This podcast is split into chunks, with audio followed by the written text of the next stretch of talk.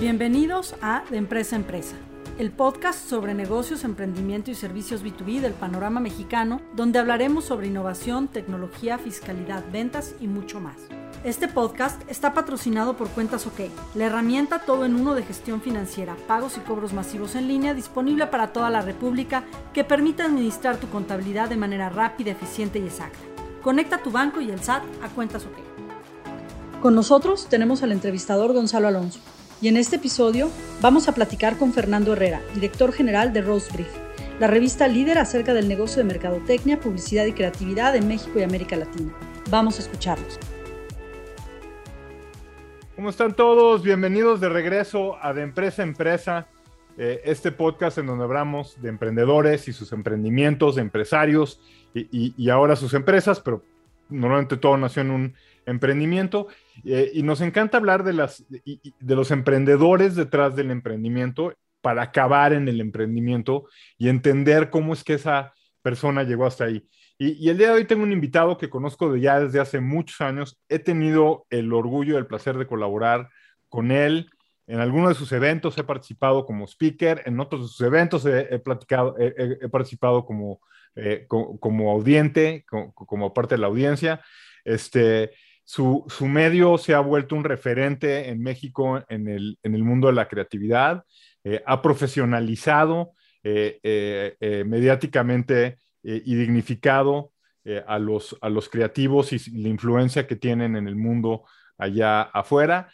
nos representa en Cannes cada vez que hay unos leones de Cannes. Ahí está presente Rose Brief con su fundador Fernando Herrera. Fer, ¿cómo estás? Bienvenido a De Empresa Empresa. ¿Cómo te ha ido? ¿Qué pasó, Gonzalo? Pues primero muy contento por la invitación y contento por saludarte. Como dices, hemos este, coincidido en diferentes circunstancias. ¿Te acuerdas ahí cuando en Cannes también nos ayudaste en la comparte de, de la cobertura con, ese, con todo este rollo de data? Entonces ya traemos como, como alguna historia hacia atrás, pero gracias por la invitación y saludos a todos. Yo soy, yo soy fan de Rosebreeze eh, desde incluso antes que empezáramos a, colaborar en algunas cosas, porque tengo muchos amigos en, la industria de la publicidad. Eh, muchos de ellos eran creativos, muchos de ellos son creativos, eh, y todos ellos, en algún momento, en alguna conversación, trajeron a Rosebreeze o a Fer como un referente y me platicaban de él. Entonces, para cuando él y yo dimos, yo ya sabía de él, aunque él no, no me, conociera bien. Y pues una, una vez más, eh, yo estoy súper eh, contento de decirlo. Eh, hay pocos medios especializados en, el mundo que son exitosos, en el mundo que son exitosos. y cuando te vas a nuestros países, que pues la batalla es todavía más dura, mediáticamente hablando, pues es todavía más difícil tener un medio especializado muy exitoso. Y Rose Brief eh, como lo dije, es un referente eh, eh, en la industria creativa, pero además ya se han expandido a, muchas cosas, ¿no? Primero, me encantó ver que, hay mujeres creativas en la TAM, dentro de, de Rose Brief, y, después, pues ya hay apps en gadgets, tienes cualquier cantidad de entrevistas interesantes. A ver, platícanos un, poquito de, de Rose Brief y, cómo lo defines tú? Pues mira, realmente Brief sí empezó eh, en temas de publicidad, es algo muy enfocado hacia la parte de, publicidad. Conforme pues yo fui aprendiendo y entendiendo, fui abriendo un poco más el panorama. Después eran como cuatro rubros, era como publicidad, marketing, innovación y digital. Pero pues todo esto ha ido como cambiando y yo he ido, pues sigo aprendiendo entonces después me metí un poco al mundo Git, estamos metidos en algo también de gamers, nos metimos también a la parte de cine, entonces hemos estado como como experimentando, porque tampoco es que seamos como expertos en todos los temas, sino más bien es, de repente me llama la atención algo y nos empezamos a meter y aprender conforme vamos, este, conforme vamos avanzando o aprendiendo. O sea, no es como que seamos unos referentes de inicio, sino más bien vamos siendo como experimentando y caminando y aprendiendo, ¿no? Entonces, al final siempre Rosrip, yo lo he dicho que es, esa, es una parte muy sencilla, es solamente la parte de compartir y la parte de aprender. Entonces, muchas veces les, le, o nos toca a muchos estar del lado de compartir y lo comparten por medio de un post o por medio de una conferencia o por medio de una plática. Y del otro lado está la parte de aprender, que la gente que quiere enterarse y, y aprender más. Entonces, el que aprende a veces comparte y el que comparte a veces aprende y es como un, un círculo, ¿no? Sí, claro. Siempre todos estamos así, ¿no? Fer, me, quiero a los inicios de, de, Fernando Herrera, este, cuando eras eh, un chamacón. Eh, ¿Qué estudiaste? Un chavito. Pues mira, yo empecé estudiando, eh, empecé estudiando merca, pero al final no termino, no, no, no, no logro terminar este, no, no logro terminar la carrera. siempre me llamó la atención, pues la parte de la publicidad y la necesidad me hizo, pues, empezar a, pues a buscar por ahí, ¿no? Claro. Pues sí, sí, sí, sí. No, nunca fui como de, creo que nada más tuve uno o dos trabajos como empleado, y este, pero siempre fui más inquieto de ver qué hacía, ¿no? ¿Y cómo, ¿Y cómo te fueron esos trabajos? Platícame. Em, o sea, es que fue como, el primero fue padre, porque cuando tenía como 17 años, empecé de DJ en antros, ¿no? O sea, estaba súper chavo. Entonces, por eso te digo, ese, ese fue como padre, porque realmente era andar en antros y todo ese rollo, ¿no? Y el segundo, eh, entré a una imprenta como diseñador. Ok. No había estudiado diseño, pero eh, siempre fui como muy de aprender y de buscarle. Entonces, en ese entonces me metí a cursos de Corel Draw y cuestiones así. Entonces, este, en una imprenta estuve como diseñador como seis meses, pero la verdad la sufría mucho porque no, no era como lo que me gustaba, ¿no? Este, pero estuve como seis meses, o sea, digo, por eso realmente como que no tuve trabajos de, no tuve como tal vez esta mm, parte de trabajar para alguien más, ¿no? ¿Cómo nace la idea de Rose Brief? Híjoles, mira, creo que fue, mm, fue como, mm, ¿cómo, lo puedo decir? Fue como, eh, siempre me gusta experimentar. Entonces, Rosbrief nunca fue, eh, nunca nació siendo un medio, sino más bien eh, cuando yo empiezo a estudiar y dejo de estudiar, me empezó a llamar mucho la atención este rollo de la creatividad y las agencias, pero em, yo siempre hablo de la necesidad y hablo y digo que a veces la necesidad, si la ocupas para bien, te hace, te hace te, hace crecer, porque a veces la puedes ocupar para mal la necesidad, ¿no? Está, claro, está claro, hay muchos ejemplos de eso. ¿no? Entonces, a veces cuando lo ocupas eh, para bien, y, creo que a mí me pasó algo así. Entonces, em, al no estudiar, no, no, pude seguir estudiando porque no podía yo financiarme la, la, la, la, carrera, entonces tuve que empezar a trabajar y me empezó a llamar la, atención toda esta parte del mundo de la publicidad. Entonces, este, yo veía los anuncios y todo, pero no los entendía. Y en una ocasión, digo, tendría yo 20 años, no sé, ahorita tengo 46, estaba pues, muy chico. Eh, voy a una conferencia que la da, no, recuerdo cómo se llamaba este director creativo, pero era el director creativo de Alarraqui y Asociados, en ese entonces Alarraqui y Asociados. Ok. Entonces, cuando lo escucho, me queda como más claro lo que era la publicidad y dije, wow, o sea, eso es lo que yo quiero, lo que yo quiero hacer, ¿no? Entonces, empiezo a estudiar como más cursos o cuestiones más enfocados hacia lo que yo quería y pongo una agencia en Puebla. Yo, yo nací en Oaxaca, me fui a México, luego me vine a Puebla, sigo en Puebla ahora.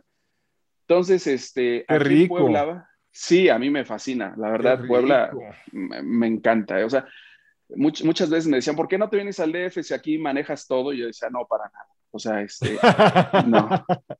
O sea, Ustedes se quedan por allá, yo me quedo por acá. Sí, soy muy feliz, muy feliz en Puebla. Entonces, abro una agencia de publicidad aquí en Puebla, una agencia de publicidad, porque era lo que yo pensaba, o sea, digo, no conocía lo que era una agencia porque nunca trabajé en una agencia. Entonces, algo muy curioso es, eh, cuando conozco a, este, a esta persona que da la conferencia de la Raquel Asociados, ahora espero recordarme su nombre, porque después ya no supe nada de él. Cuando yo empiezo con Roswell ya no supe nada de él.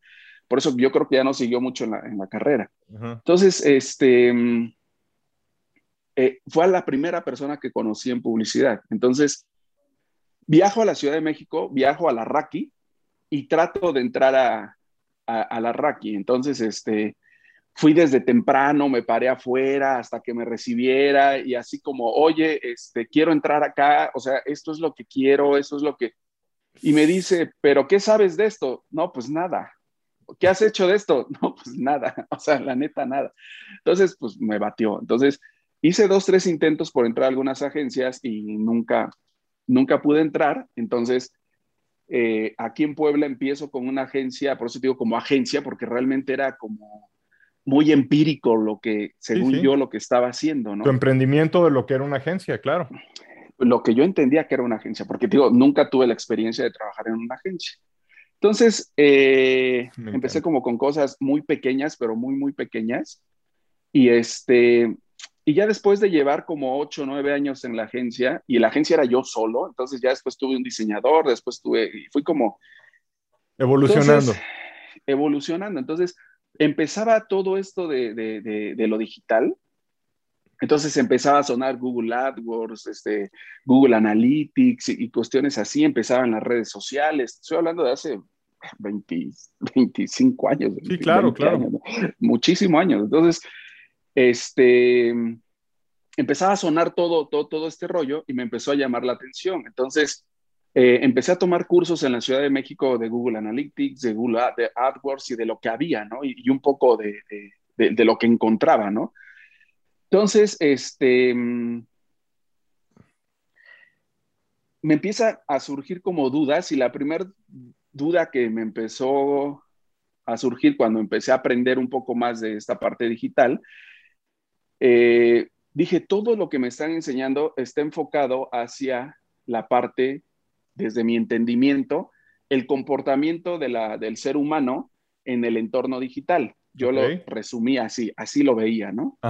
Entonces dije, bueno, pero ¿qué pasa con las personas? ¿Qué pasa con los seres humanos? O sea, todo esto está padre, pero está padre en la parte analítica, en la parte, ¿no? claro. Dije, pero intelectual, ¿no? En la parte intelectual del negocio. Sí, exacto, ¿no? Pero, pero quedaba, pero lo mismo, o sea, la, parte de, de un ejemplo, Google Analytics, personas de, de, 18 a 25 años y tanto tiempo en sitio y tanto, pero era, era como información como muy dura, ¿no? Sí. Pero yo decía, ¿qué pasa con los seres humanos como personas, como seres humanos, ¿no? Entonces empezaba todo este rollo también de Facebook y Twitter y todo eso. Entonces, conforme fui aprendiendo, me fueron surgiendo más dudas y empecé yo a decir, bueno, ¿qué pasa si ocupo todas estas herramientas para la parte del comportamiento de las personas dentro del ámbito digital? Pero, ¿qué pasa si yo genero algo en donde yo pueda estudiar a las personas como seres humanos, como, como personas? Entonces, a base de eso, yo pueda generar un contenido que sea más cercano a las personas. Ok era un rollo como medio loco porque ni yo lo entendía bien. Entonces eso me lleva a estudiar un poco de antropología, un poco de sociología. Wow. Eh, eh, eh, fue como algo muy loco. Entonces, hago, en ese entonces hago una, una metodología y, este, y en, en la teoría sentí que me quedó muy bien, ¿no? Pero dije, bueno, ¿cómo puedo saber si esto funciona o no funciona? Entonces, creó Rosberg. Entonces, lo creo primero como una bitácora personal, como crear algo para yo experimentar lo que yo decía, ¿no? Ok. Y así es como comienza Rosberg, ¿no? O sea, este... ¿Cómo, ¿Cómo se te ocurrió el nombre? Porque el nombre me parece una genialidad, ¿eh? Fue, fíjate que eh, en la agencia, eh, en ese entonces yo lleva como 8 o 9 años con la agencia, entonces eh, aquí en Puebla en ese entonces, pues también el tema de agencia de publicidad no era, un, no era algo como muy conocido. Mainstream. Sí, exactamente. Y era más, ¿sabes cómo? Como de que de repente decías, tengo una agencia de publicidad, ah, oye, hazme una lona, ¿no? Ya. ¿Sabes? Sí. O sea, sí, sí. era un rollo así. Sí, sí, sí. Entonces, según en ese entonces, entonces hago una, hago una campaña local para Puebla que hablaba para promocionar a la agencia. Entonces, dentro de, lo, dentro de los copies y los artes que hicimos, este, eh, digo, fue tantos años que no recuerdo exactamente, pero, pero pusimos un arte que decía, no, no, es, no es un beef, o sea, del corte, no es un roast beef, es un brief, ¿no?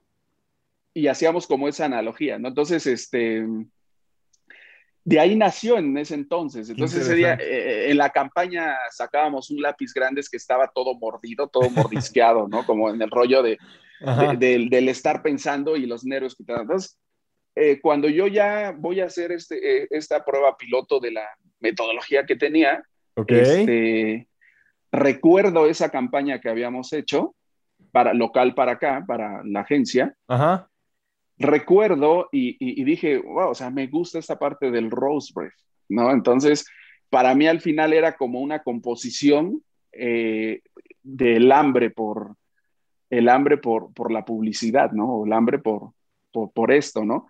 Porque te venía un poco esto de la necesidad que al final, este, al yo no haber entrado al mundo de la publicidad en ese momento,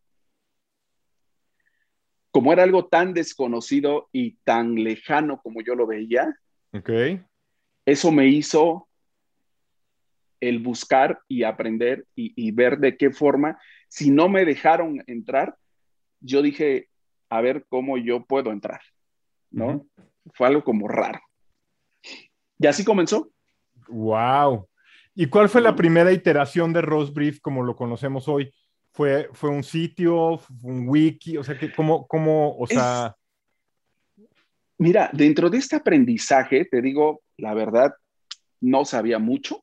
Entonces, este, imagínate, de por sí estaba aprendiendo lo digital y me meto al rollo, al rollo de la antropología, la sociología, etnografía, o sea, cada vez se me volvía más complicado, porque eh, entre más preguntamos o más dudas tenemos, Más, más se nos empieza a... Por, supuesto. A ser complejo, ¿no? Claro, claro. Ah, dicen, a veces lo más fácil es no preguntar, ¿no? O no tener dudas, ¿no? Entonces, em, cuando empiezo con esto, dije, bueno, necesito un sitio, ¿no?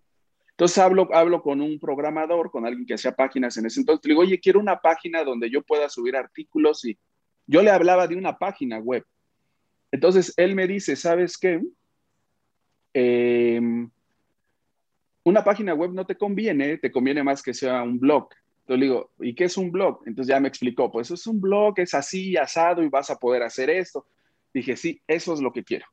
Entonces ya me lo desarrolla y vino el segundo problema. ¿Cómo generar contenido? O sea, e, e, ese fue porque tampoco yo no escribía. Entonces yo traté de volverme un poco a escribir, pero me tardaba 15, 20 días en escribir un artículo. O sea, me era muy difícil, me era muy difícil.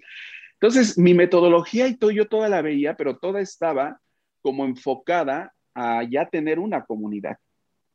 Hacia eso estaba enfocada.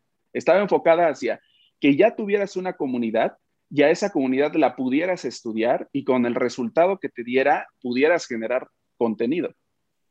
Ok. El problema es que no tenía ninguna comunidad. ¿sabes? Entonces, por eso te digo que conforme avanzaba también, los problemas se iban volviendo también grandes, porque abro, ya tengo el sitio de Rosrev y era, este, ¿y ahora qué hago? Claro, ahora quién me, ahora quién me lee sí, ahora quién me lee, ahora, ahora, ahora qué hago, ¿no? Entonces de ahí pues tuve que aprender eh, y ya de ahí abro primero la página de Facebook, luego abro la página de Twitter. Ok. Y este, y dije, ¿cómo empiezo a generar pues contenido? Entonces al principio, sin querer, me vuelvo un buen curador de contenido. Claro. O sea, e-, era como un poco, era como un poco maniático aparte me ayudaba la edad. Entonces, eh, yo me despertaba a las 5 de la mañana y empezaba a ver lo que ya habían publicado, porque eh, en ese entonces los sitios de mayor relevancia pues estaban en España, un ejemplo, o Argentina, o en otros lugares en donde la diferencia de horario, pues era, era.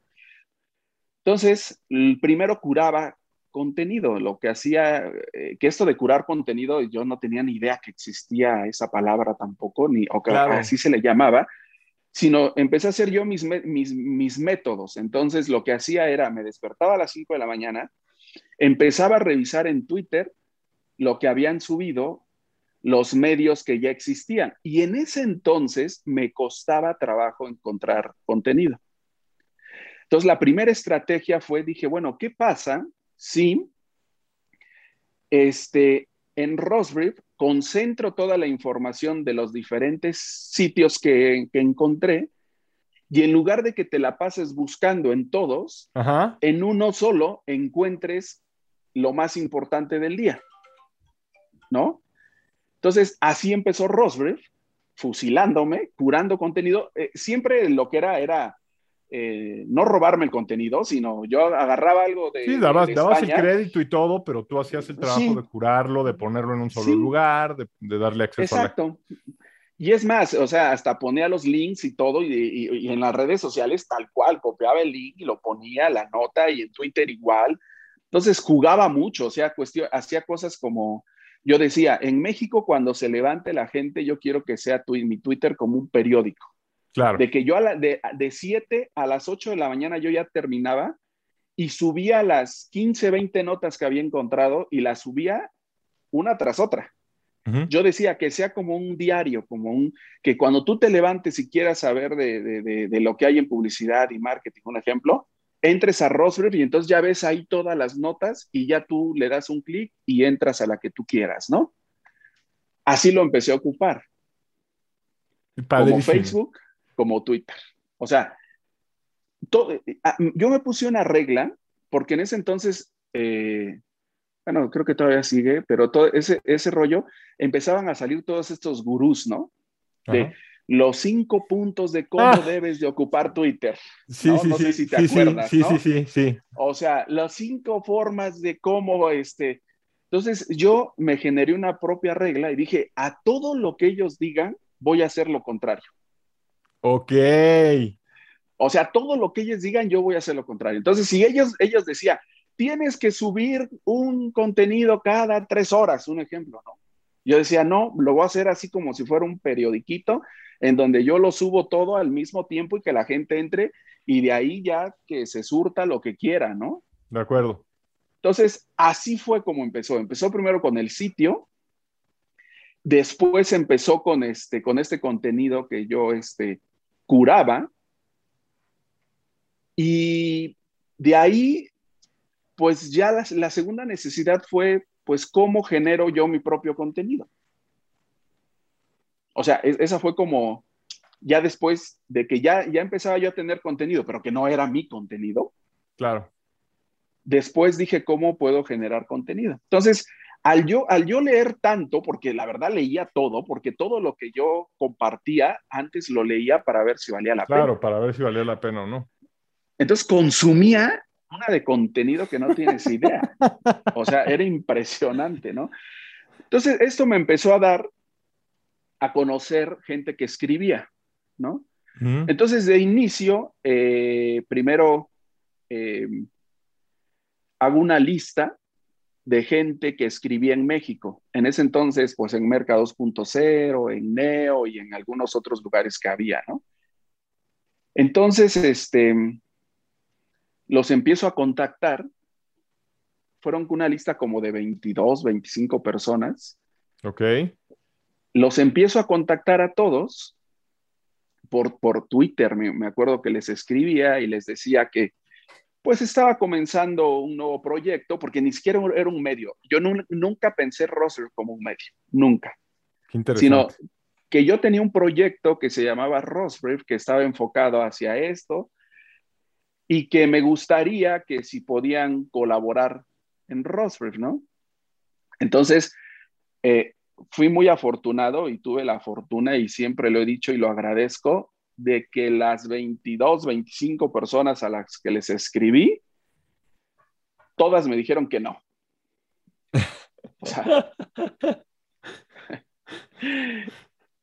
Todas me dijeron que no. Wow. ¿no?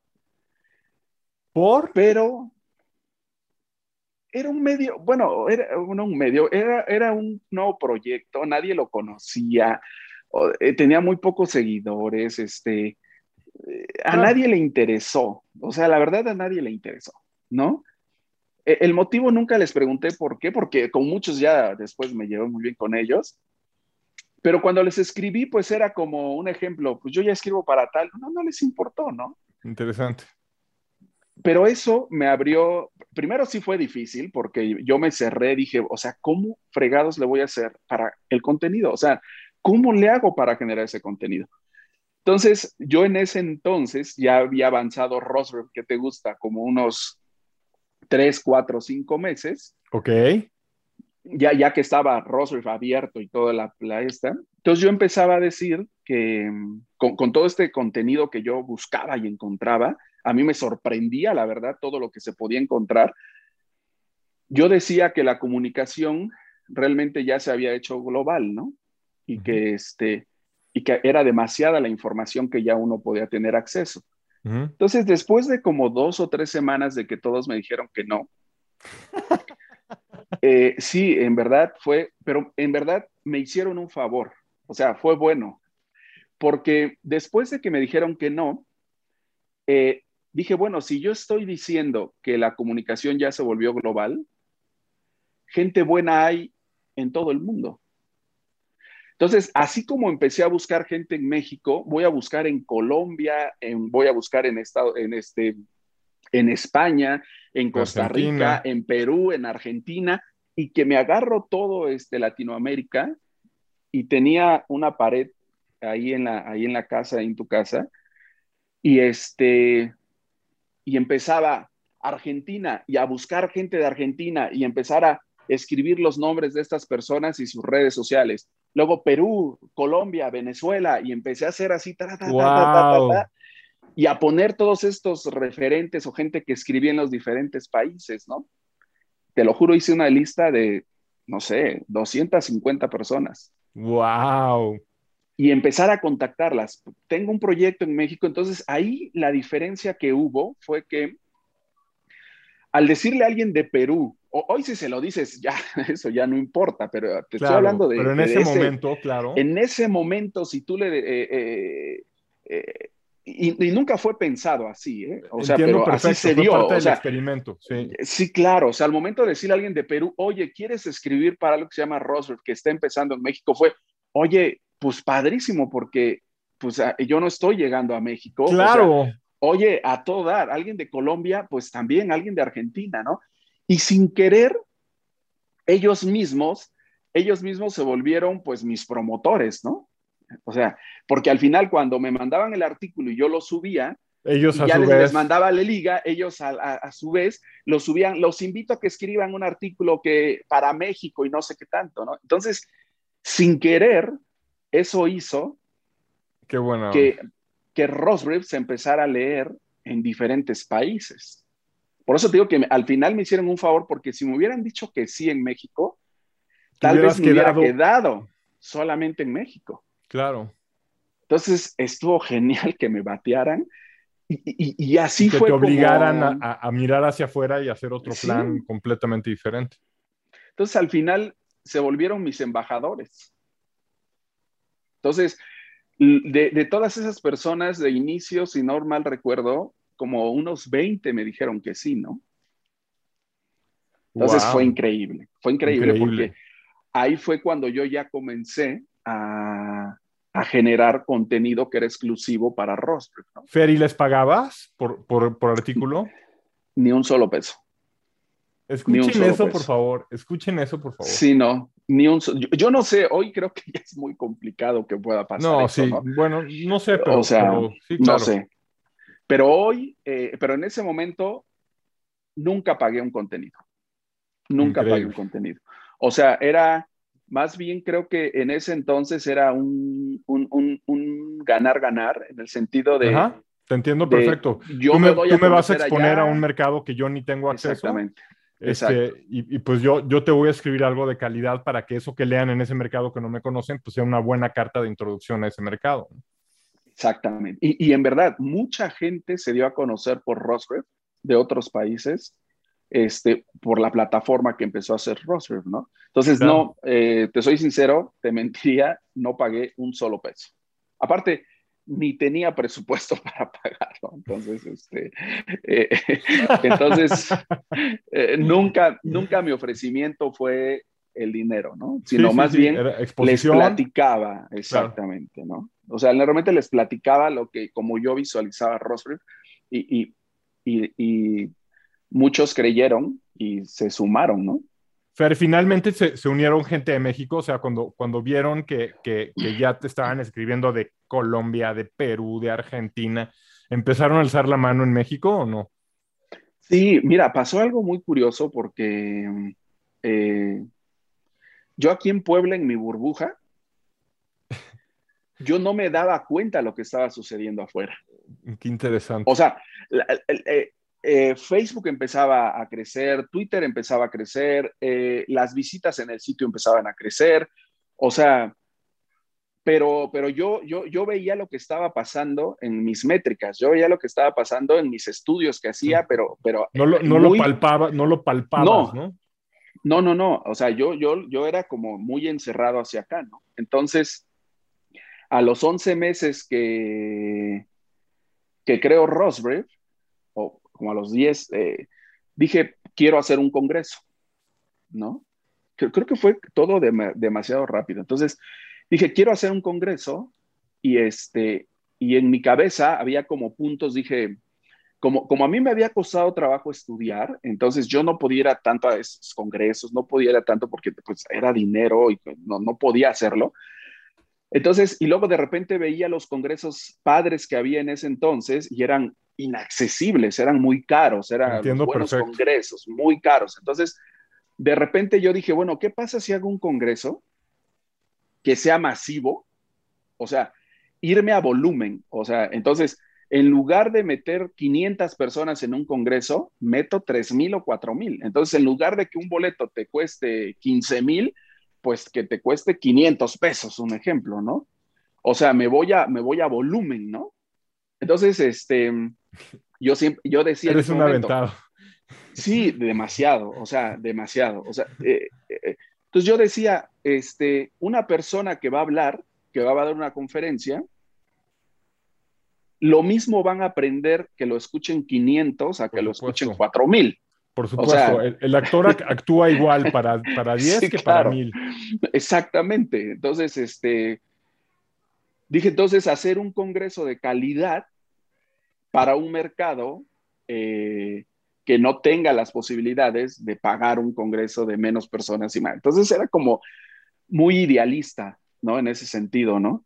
Entonces, eh, te, cuento eso porque esa es como la entrada hacia México. Claro. Eh, empiezo, a, empiezo a buscar aquí en México quienes dieran las conferencias.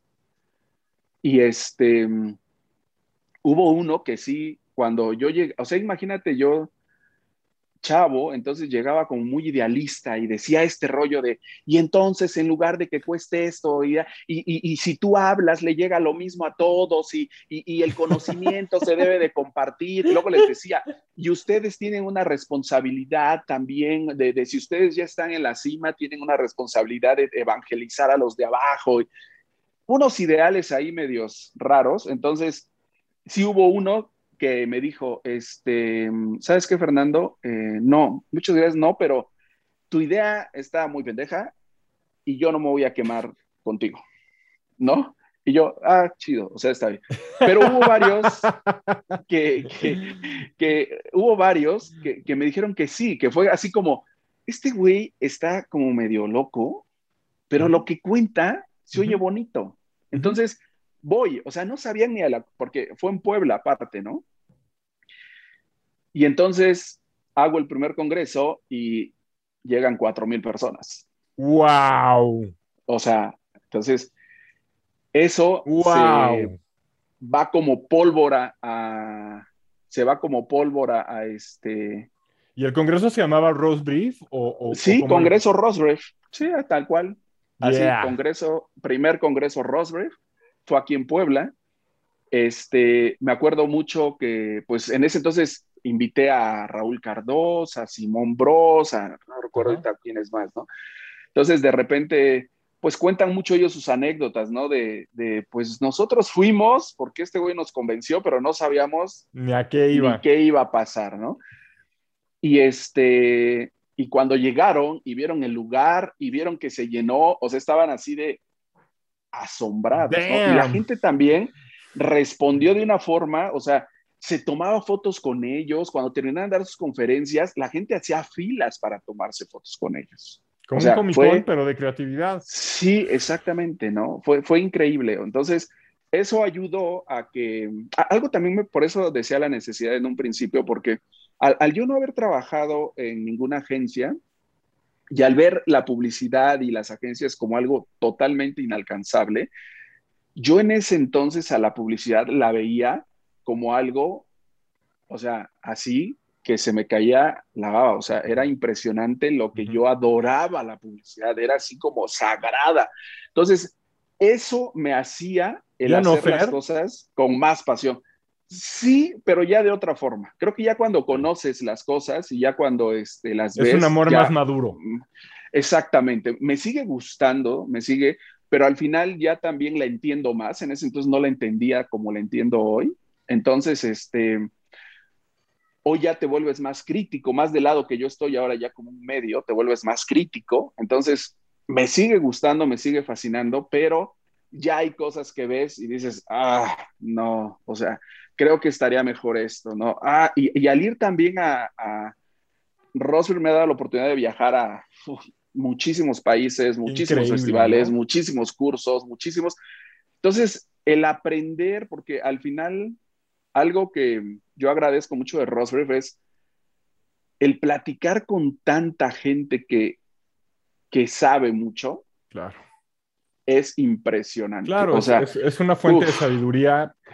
Es increíble. Preciada. O sea, yo, el ir a cada congreso y el poder acercarte a alguien y platicar con él y ver cómo ve las cosas, cómo es su visión, cómo es su, es te abre mucho. Entonces, claro que cuando llegas a, México y tú ya ves la industria, ya la empiezas a ver con otros ojos. Con, un ojo más crítico, cuando menos, ¿no? Sí, o sea, sí, o sea no, es que esté mal, o sea, no es que Claro, no, te, entiendo perfecto. O sea, no, o sea, sino simplemente la ves como de otra forma, ¿no? Pero entonces el Congreso eh, eh, me ayuda a que todos estos cuando se van a, México, porque primero traje puros de México, de que vivían en la Ciudad de México en el primer congreso, eh, pues fue así como, güey, este güey está haciendo esto y estuvo impresionante. Entonces van y hablan de su experiencia y eso empieza a ser como, como, pues como un boom en la Ciudad de México, pero en la Ciudad de México ya me leían mucho, o sea, porque ya conocían Rosters también. Sí, pero hay que acordarnos que tú estabas en tu burbujita de Puebla. Exacto.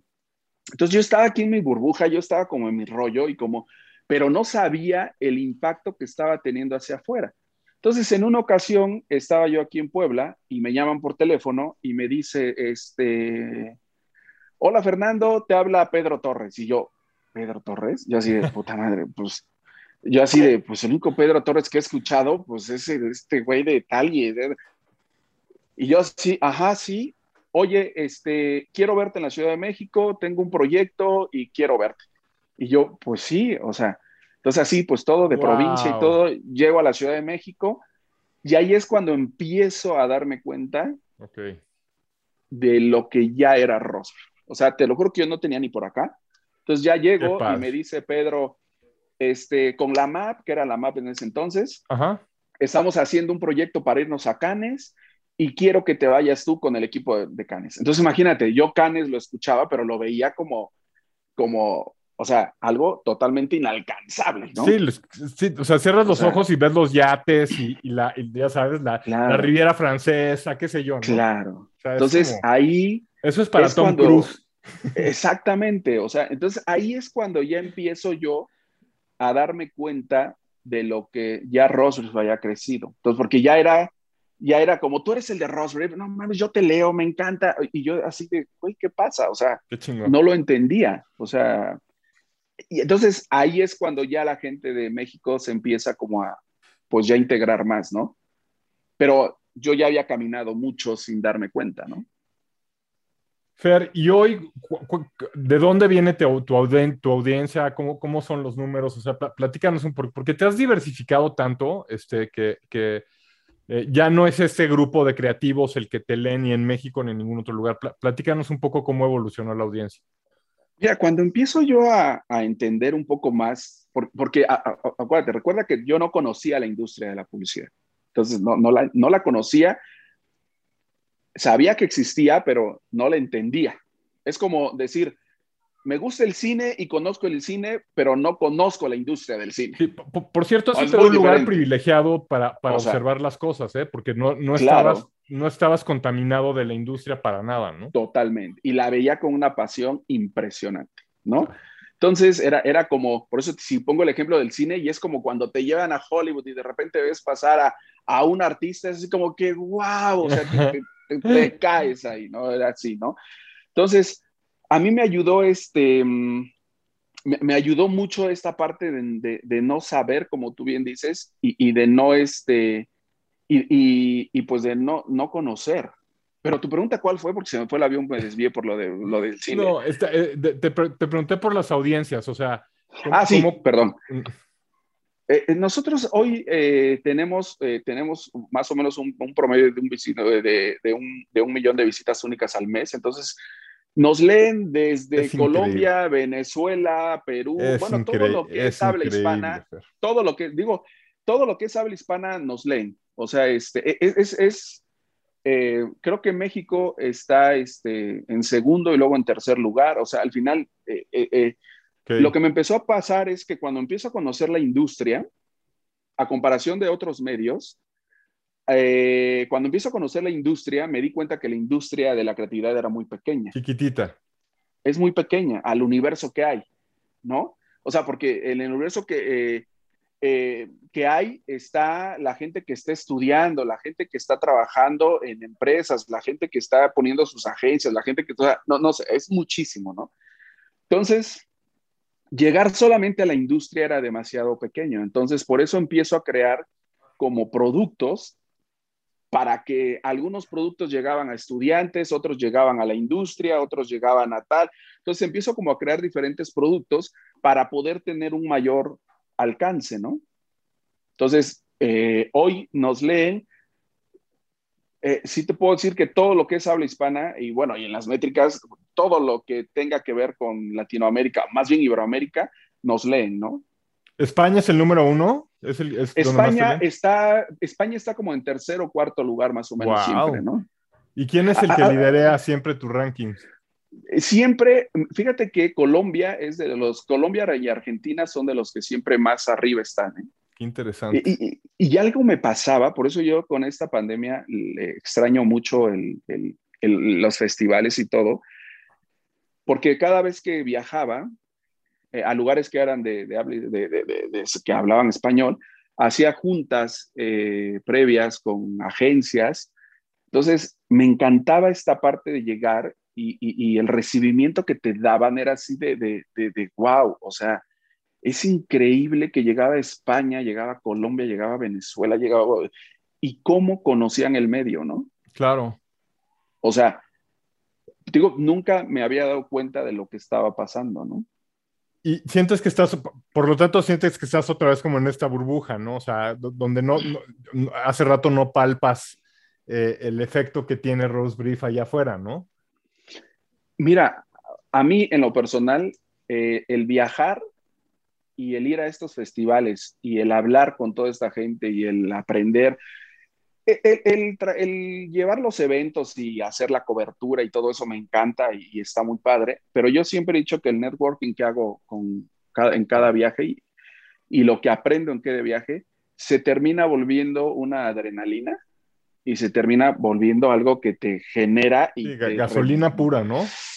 Sí, o sea, o sea, es impresionante. Entonces, este año y medio casi que no se ha podido viajar y que no ha habido eventos presenciales, sí ha sido algo como muy, este, pues muy, muy, muy complicado porque sí es algo con lo que yo ya me había adaptado y algo de lo que ya me gustaba mucho, ¿no? sí, era parte de tu este, rutina y de... sí. sí. Entonces, hoy, pues ya año y medio casi, sí ha sido difícil el hecho de... Pues sí, hemos, hemos hecho coberturas, hemos hecho todo en línea, pero realmente no, creo que esas son de las cosas que no pueden ser en línea.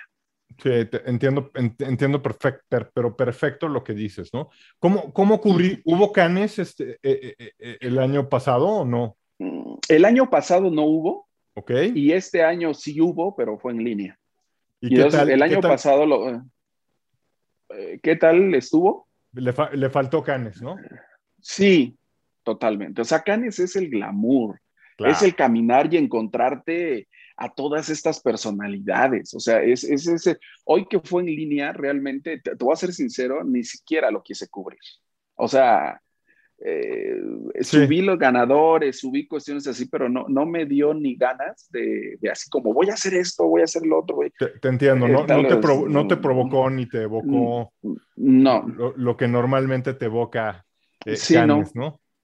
Sí, no, no, no, no. Yo creo que me castigué yo solo y decir, no, hasta que regreses a presencial, que yo espero el próximo año. Pues ya yo creo que el próximo año ya, ya, ya va a estar. Fer, nos estamos, es increíble cómo pasa el tiempo, nos estamos acercando al final del, del, del capítulo, eh, pero no, no, quería dejarte ir sin que nos platiques ahora la evolución, un poquito de la evolución comercial, porque eh, ya nos platicaste pues un poquito cómo nació, eh, como, como plataforma, ¿no? más que como medio, como plataforma. Ya nos platicaste un poco cómo la audiencia también eh, la, la, trajiste, como los, los escritores. Eh, ahora, ahora, faltaría un poquito que nos platiques cómo lo comercializas, que, que, que, estoy seguro todo el mundo está preguntando allá afuera cómo se comercializa Eso fue lo más difícil, fue lo más complicado porque me, me costó muchísimo, muchísimo trabajo el, el el, este, el empezar a cobrar, porque también yo nazco, cuando nace Rosbrief y, empiezan a nacer eh, todas estas plataformas digitales, no sé si recuerdas, pues que todo era gratis. Por supuesto que me acuerdo. Yo tengo 51, querido. O sea que, o, sea, claro que me acuerdo. Que todo era gratis. Entonces, eh, eh, era muy complejo la parte de cómo comercializar. O sea, en verdad me costó mucho, mucho trabajo. Claro. Entonces, una parte que empecé a hacer, este, que, que, empecé a comercializar fue con la parte de los eventos. O sea, una pues fue el Congreso, ¿no? Dos, saqué un libro en ese entonces, saqué un libro que se llamó Rosebook. claro, yo me acuerdo del libro, claro. Claro, entonces saco el libro también y con eso me ayudaba. Y luego empiezo a hacer un escueque, eso me arrepiento haberlo dejado porque creo que hoy hubiera sido, eh, hice una escuela que se llamaba la cocina publicitaria, entonces este, eh, también eso eh, era, la verdad, me iba bastante bien, ahí por cuestiones personales fue que lo dejé. Y luego, este, ya después empiezo a, a, cobrar un poco en el sitio, hacía como mis paquetes, y una vez alguien me dice también, me dice, oye, este, como que ya siente la gente que Rosbrief este, ya no era lo de antes y ya no eres como tan buena onda, ¿no? Y le contesto, será porque ya empecé a cobrar. no, porque pues antes era como, oye, una entrevista al director de marketing de Danone. Yo sí, claro, por supuesto, y ahí voy desde Puebla a hacer la entrevista, venía, sí, la editábamos, ahí la subíamos, ¿no? Pues imagínate lo que me costaba. Claro.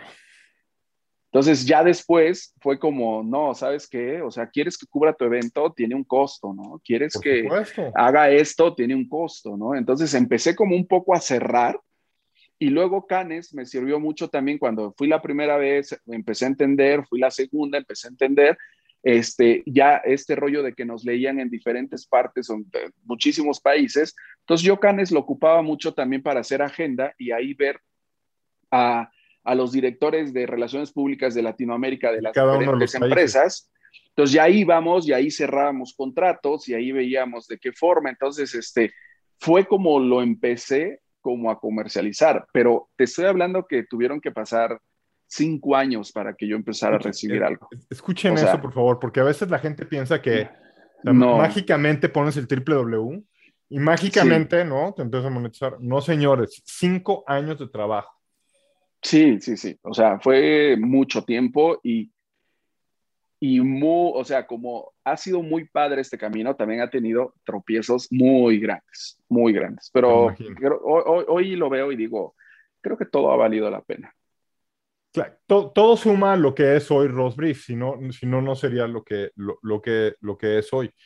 Eh, y, y, y, hoy cómo te va en monetización y hoy cómo te va en, en, negocios, ya que, ya que Rosbrief es algo más consolidado, más, más firme. Pues mira, al final veníamos muy bien, pero te digo, una, yo creo que el 60% lo, eh, de nuestros ingresos eran por medio de los eventos. ¿A qué me refiero con los eventos?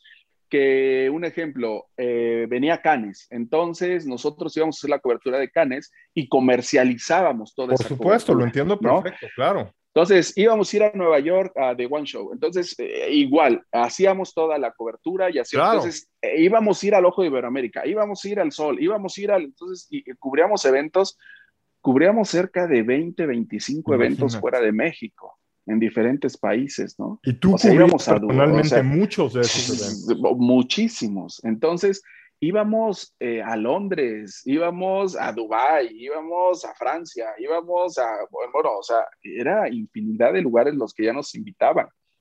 Entonces, nosotros cobrábamos por todas esas coberturas. Entonces, este, con la pandemia, pues al final sí nos pegó muchísimo.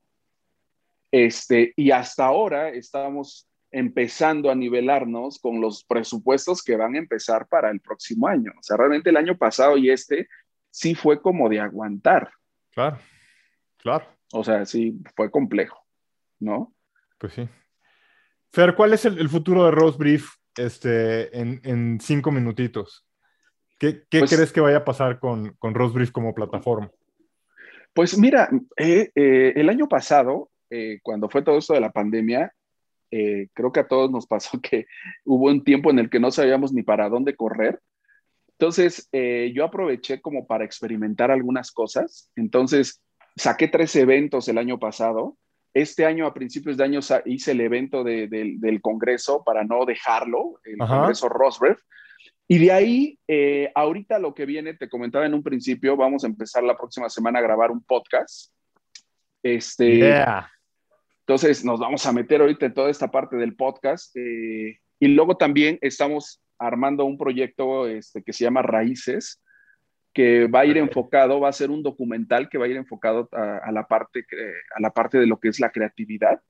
Entonces, este, estamos armando también todo, toda esta parte del documental de, de, de, quiénes van a ser y cómo lo vamos a hacer y todo este rollo. Entonces, ahorita como que en estos dos proyectos de raíces y en lo, de, lo del lo del este podcast es en lo que estamos como muy enfocados, en lo que podemos salir, porque pues con lo que está pasando con el COVID, o sea, de repente hay eventos que están diciendo que para octubre, noviembre los van a hacer físicos, pero hay que ver. La realidad es que no sabemos. Entonces, completamente de eh, acuerdo. Entonces, realmente ahorita en lo que estoy muy enfocado es en la parte de es en la parte de esto de raíces y en la parte del podcast. Y, seguir creciendo y seguir experimentando y seguir, este, te digo, ahorita tiene poco que nos empezamos a meter en toda esta parte del, del, gamer, que también está, como muy loco. Está padrísimo, Fer. está padrísimo. Está padrísimo. Además, como lo tienen armado, me encantó. está bien, bien padre. ¿eh? Está bien loco. Entonces, estoy metido también en esa parte del gamer antes de la pandemia ya nos estábamos empezando a meter a la parte del cine, entonces ya habíamos ido a cuatro festivales y ya habíamos logrado sacar la acreditación para ir a los Óscares. ¡Wow! entonces, entonces, eh, entonces, esa es otra parte que a mí sí me gustaría retomar, porque ya habíamos cubierto, ya como para antes de los Óscares, habíamos cubierto cuatro festivales de cine, entonces, este, se cortó un poco esa parte y luego también justo llevaba de la pandemia, yo llevaba en octubre, eh, estábamos por abrir, íbamos a inaugurar en mayo lo que era Russell USA, o sea, íbamos a abrir solamente un sitio para todo el mercado hispano de Estados Unidos. este, entonces, eso se quedó cortado porque pues ya, o sea, yo estuve viajando como tres meses a, a Estados Unidos y ya estábamos al 99% de lanzarlo y se viene la pandemia y pues ya no se pudo viajar durante tantos meses y es algo también que yo quiero este, a fin de año volver a retomar para volver y sacar el próximo año lo que es Rose USA, ¿no? Que realmente te digo, ya está, o sea, nada más que este, se imagino que por una audiencia fuertísima ahí. Este. Muy fuerte, y es un mercado impresionante, por eso es que solamente queremos sacar Rose USA, porque, o sea, es tan grande el mercado hispano ahí, o de habla hispana, es tan grande que solamente queremos meter un producto para Rosebud para Estados Unidos. ¿no? Claro, hay, hay, además hay agencias exitosísimas, independientes, que están basadas en, las, capitales de Estados Unidos, de claro. Nueva York, San Francisco, demás. No, es. Que están siendo muy exitosas además, ¿eh? En, en Cannes, en todas partes. No, es un mercado enorme, muy grande. Entonces, ya estábamos, digo, en, mayo hacíamos el... Este... A, punto de turrón y pum, Sí, sí, y, o sea, pero bueno, digo, eh, digo, no se acabó el mundo, nada más fue una pausa. Exactamente, lo estamos pausando tantito. En general creo que eso es lo que ah, viene en este corto plazo, ¿no? Fer, hay una pregunta que le hago a todo mundo que viene a, de empresa a empresa y no te quiero dejar ir sin que me la contestes. Y que, y la pregunta ¿Qué es liderazgo para Fernando Herrera? Para mí, liderazgo es entender hasta dónde puedes y cuáles son tus capacidades. Creo que, creo que para mí eso es el liderazgo, porque si entiendes tus capacidades y entiendes hasta dónde puedes tú realmente llegar, vas a poder hacer que la gente siga lo que tú sueñas o lo que tú quieres hacer. O sea, creo que yo liderazgo lo veo más en ese sentido, en, en, porque a veces de repente decimos, o sea, a mí me, yo quiero ir a la luna, ¿no? Sí, güey, pero, o sea, cabrón, o sea, ¿no? Al no ser que estés trabajando para eso y estés en la NASA, pero si yo tengo hoy 50 años y digo quiero ir a la luna, pues nunca voy a ir a la luna, ¿no? Entonces, creo que el, eh, hay que, el liderazgo yo lo veo en ese sentido de el conocerte a ti mismo, el saber cuáles son tus fortalezas y cuáles son tus debilidades y de ahí entonces poder decir, esto es lo que puedo hacer y lo puedo hacer así y vengan conmigo y vamos hacia adelante, ¿no? Wow. Liderazgo según Fernando Herrera de Rosebrief. Por favor, métanse todo el mundo a rosebrief.com.mx, eh, eh, que ese es el... Eh, ¿Es .com también o nada más .com.mx? Solamente el .com.mx. En su, en, cuando empieza Rosebrief, por falta de conocimiento no compro el .com y hoy vale como 150 mil pesos. Entonces, solamente está el .com.mx. y, con eso tiene todo el mundo. Métanse, de verdad, es contenido de, primer calibre especializado en, todas las secciones que van a ver ahí. Y, ya tienes, Fer está, experimentando con cosas muy padres. Eh, por ejemplo, vi que están, tienen algo de esports eh, metido por ahí. Este, e, e, en fin, les digo que hay un apartado de, mujeres creativas en la TAM, que, no creo que nadie más eh, eh, eh, esté haciendo eso. y en general, contenido súper divertido, más de un millón de visitas, me volaste la cabeza. Fernando Herrera de Rosebrief, muchas gracias por estar con nosotros. Te mando un abrazo. No, hombre. Gonzalo, muchísimas gracias por la invitación y espero vernos pronto. Yo también, oye, qué cosa. Te mando un abrazote y este Saludos a todo el mundo, gracias por escucharnos. Un abrazo y saludos a todos. Bye. Gracias por sintonizar de Empresa a Empresa, el podcast del sector empresarial y emprendimiento de la República Mexicana. Puedes encontrarnos en el canal de YouTube de Cuentas OK o a través de Spotify, Google Podcasts, Apple Music, Anchor y otros. Y por supuesto, síguenos en Twitter y LinkedIn para estar al día de las novedades y noticias de la escena B2B en México.